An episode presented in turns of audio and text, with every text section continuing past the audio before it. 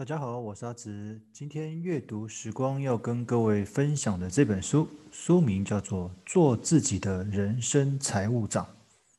嗯，作者是道格拉斯·麦考米克，出版商采石文化，出版日期二零一八年七月。做自己的人生财务长。嗯，这个书名还蛮有趣的。其实随着时代的变迁，科技的进步，嗯。其实我们对于未来出社会的工作和生活的经验谈，尤其是长辈啦，对这方面好像开始有点无法适应哦，因为长辈过去比较比较传统嘛，那科技也没那么发达哦。那无论是现在 AI 导致工作形态的转变呢，还是网络让生活模式的改变哦，甚至于电子付款制度的产生哦，但无论环境怎么变化，我们要试着拿回我们个人或者家庭的财务主导权。我们要学着让自己成为我们生活上面的老板。那这边指的老板，倒不是真的要你去创业，而是你有没有对于你的钱有主控权？哦，是，呃，你是钱的主人，还是你是钱的仆人？哦，这不太一样哦。因为你唯有你掌控你用钱的这个权利，那你才有机会掌控你的生活哦。否则你的生活都被钱追着跑。好，那里面我截录了几段，我觉得书中比较重要部分跟各位分享啊。第一个，他提到就是劳动力极大化，它里面分成教育、专业的通才，还有投资思维，还有保险这一块啊。来，简单跟各位分享一下教育。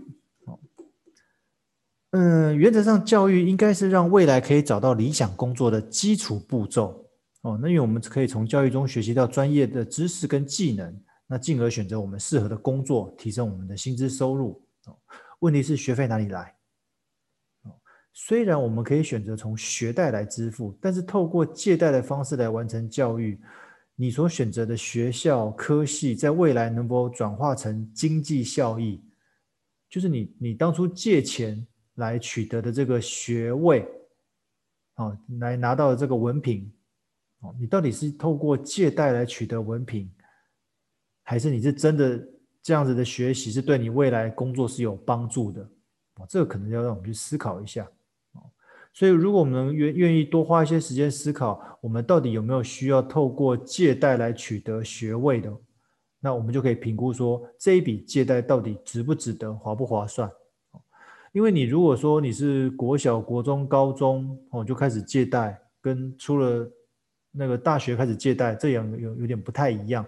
因为毕竟你念到高等教育了哦，这个时候的借贷其实跟出社会之后的还债有很大的关系哦。然后我们常常说，呃，我们人生不要输在起跑点，可是偏偏你有借学贷，你一出社会，你在起跑点的后面，你根本都还没有到起点，因为你的资产是负的，还不到零哦。因为这样子就会影响你后续出了社会，在用钱上面跟理财规划的一些目标跟决定。好，他有提到所谓的专业的通才哦。他说，纵使你有了专业的知识或技术作为你工作上面的后盾，但是我们因为科技实在是变化太快了，目前的专业在未来很有可能随时被取代，所以要试着尝试增加目前工作上面的广度，打造你职场的个人品牌啊，例如让公司的管理啊、财务啊、行销等工作内容都有你自己可以发挥的空间。它不仅能降低被淘汰的机会，也同时能增加收入的机会。其实这这一段要讲的有点像是现在说的斜杠哦。那斜杠除了一方面能够多赚一点之外，以另外一方面也也是针对你现有的工作做一个预备，做个备胎。对，万一现有工作被淘汰了，你被裁员了，你还有另外一份收入可以可以暂时挡一下，甚至于未来有可能你斜杠的收入比你的正职的收入还要多，也不一定。OK。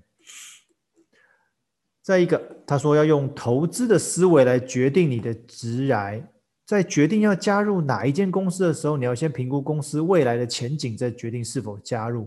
其实这有点困难，因为公司未来的成长性、营运方向等等，不是你一个员工可以掌握的。但是我觉得可以试着从各位的薪资结构来评估哦。这样想好了，如果你今天投资一个标的哦，不管是股票、基金啊、ETF 都可以。如果你今天投资一档标的，它连续三到五年都没有获利，都没有成长，我相信你应该不会一直持有它嘛。一样的道理，如果你今天待的那一间公司连续三到五年都让你的薪水没有什么成长，甚至于就算有也是微幅成长，每年调薪个几百块的话，我觉得你似乎可以考虑换跑道。哦，当然了，如果你自己本身并没有让老板觉得值得帮你加薪的话，那另当别论了。否则的话，我觉得。这样一直耗下去，薪水不调涨，我觉得你是可以换换换跑道，另外另外找工作。当然，这有个前提，就是你准备了什么东西。你在过去这三到五年，你自己多了怎么样子的工作技能，哦，可以让你对为下一份工作加分，哦，这个才是关键，而不是每次只是一直在嘴上喊说，哦，这个工作好糟啊，老板好糟，主管好糟，同事好糟，哦，就每年都在嚷嚷着要换工作，哦，但是到底有没有？结果到底有没有换？都一直还是在原本的工作，因为你没有实力跳出去。我觉得有没有实力跳出去也是另外一个很重要的关键。OK，好，再一个，它里面也有提到说，到底要不要买保险这件事情？因为保险而受惠的人才会相信保险的重要。那很多习惯投资的人会觉得，我靠我累积的资产呢、就可以抵挡到未来可能的风险。那问题是？毕竟，大部分的人主要收入来源都是劳力所得，所以其中最关键的就是人哦，你这个人，所以保险的存在就是保障这个人的未来可能风险哦，所以基本的保险还是很重要的，因为你这个人不能出差错，你人如果出差出了差错的话，会影响的层面太广了哦，可能投资啊、保险啊、未甚至未来的生涯规划啊，什么都有可能。哦，小伤小病可能还好，那如果是大伤大病的话，可能就不一样。那你有没有透过一些基本的保险来转嫁这样子的未来的可能风险？我们常常提出保险这种东西，就有点像是跟保险公司对赌哦。你今天付了一小笔钱哦，买买一个以防万一的保障。如果你今天赌输了哦，那就相当于你的保费就被保险公司没收。那你如果赌赢了，那保险公司可能赔你一大笔钱。那请问你希望赌赢还是赌输？其实这个我们也没有办法去猜测啊，因为这个未来的风险我们不清楚。但是既然知道可能会有风险，那我们就在一定的预算之内做相关的保险准备。好，里面书里面还有提到一个金融资产极大化，他说里面叫做什么叫做理财呀？我不我不确定各位听众对理财这两个字的定义熟不熟？其实理财就指的就是管理财务。叫做理财哦，不，绝对不单单只是叫你买一个投资工具、投资投资商品就叫理财。很多人以为我买了股票、买了基金、买了 ETF，那个就叫理财。没有，其实管理财务这件事情非常的大哦，包含你的生活支出、生活开销，关于你包含你的负债管理、你的投资储蓄，甚至于你的保险部位，这个都是属于在理财的那个范围里面。所以各位听众，如果之前有听过我其他的那个。音频的话，其实都应该知道哦。其实理财东西很多，范围很广，所以理财绝对不等于投资，投资只是理财的其中一环。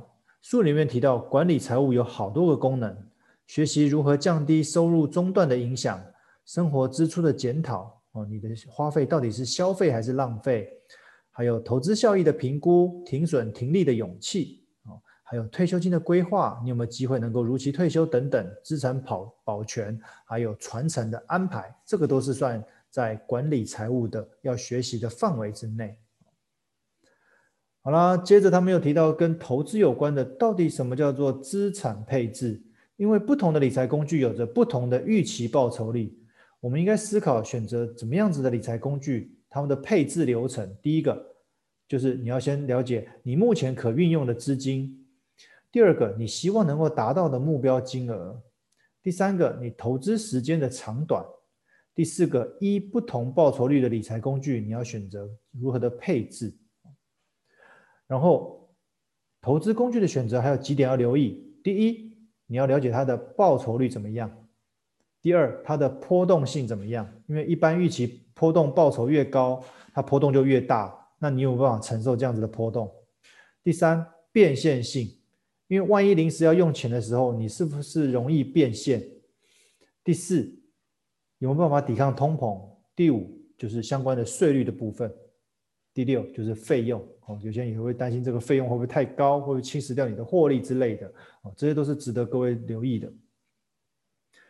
好，再一段他提到要打造你的财务仪表板，说，当你开始想要认真管理你自己的财务的时候，总要有一些工具来辅佐嘛，以确认你执行的方向是否正确，距离你目标达成还有多久，你的财务风险是否有效降低等等哦。例如有一个基础工具叫做收入支出表。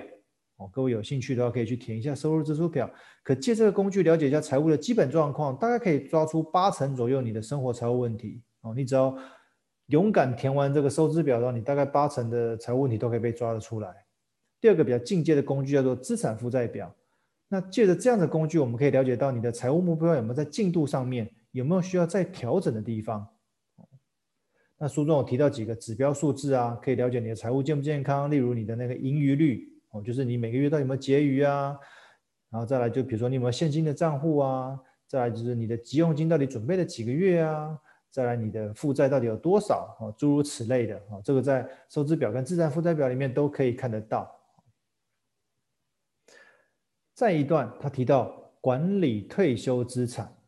以台湾为例，我们的退休金有大概三笔资产可以运用。第一个叫做社会福利，就是常常提到的劳保、军保、公保。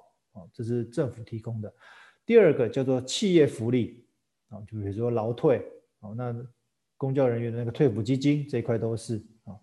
第三个就是个人准备，不过因为现在过去这几年，因为其实世界各国都一样，不是只有台湾，世界各国的国库空虚，所以在社会福利这一块都慢慢的削减，哦，你可能要缴的比较多，领的比较少，甚至要晚一点才能领，哦。所以关键还在于你的个人准备这一部分够不够哦？因为过去可能大部分你都是靠政府养，在退休的时候，可是未来因为这样子的整个环境的改变，可能靠自己准备反而是在要占比较大的比例哦。这个各位要有心理准备哦。这样个人准备的比例要拉高，在做那个退休规划的话哦，甚至于我们在。规划的时候也要去设想说，哎，我们这样子准备的钱够不够我们支付可能二十甚至三十年的退休生活？因为大家现在越来越长寿了嘛。那在于在另外一个就是医疗的进步啊，如果我们在退休的时候遇到需要长期照顾，那相关的费用有没有事先准备，还是有一部分可以转嫁到保险那边去？那这些都是要留待给各位去做退休规划的时候有效的思考。最后一段，他提到有关就是财务传承这件事情哦。那书中呢有几个建议可供各位参考。第一个，要建立一份有效的遗嘱，就是你要先拟好，你到底要这些未来这些钱要怎么分配。第二个，做好失能规划，我就万一就是刚刚提到跟肠道有点关系，如果万一老的时候卧床，那相关的费用哦是怎么样来支付哈？第三个，提早拟定赠与的相关规划。第四个，你可以把你的财产做信托。第五个，把你的保险计划整合到遗产计划当中。其实我们在坊间大部分提到的都是传承，传承都提到只是教各位如何传，就是让你的财产分下去之后被课的税比较少，哦，就是所谓的资产保全那种味道。但是现在出现一个更重要的问题，就是为什么常常会富不过三代？因为你把钱转给下一代，下一代并没有正确的用钱观念，并没有正确的金钱观念，所以在传承的承这一块常常被忽略了。因为下一代没有认真去学习怎么样理财，怎么样用钱，所以当下一代拿到钱的时候就开始乱花，所以可能到第二代甚至第三代过去长辈留下来的财产就被花光了。所以其实每一代都要持续学习如何理财，理财理财就是管理财务，才有机会让财务长长久久的流传下去。哦，这个没有一代可以例外。哦，所以这就是这个书中的重点，就是如何做好人生的财务长。你在公司里面可能不见得是公司管钱的，不见得是公司的财务长，但是你可以做你个人或是你们家的财务长。好这本书就分享到这边，谢谢各位。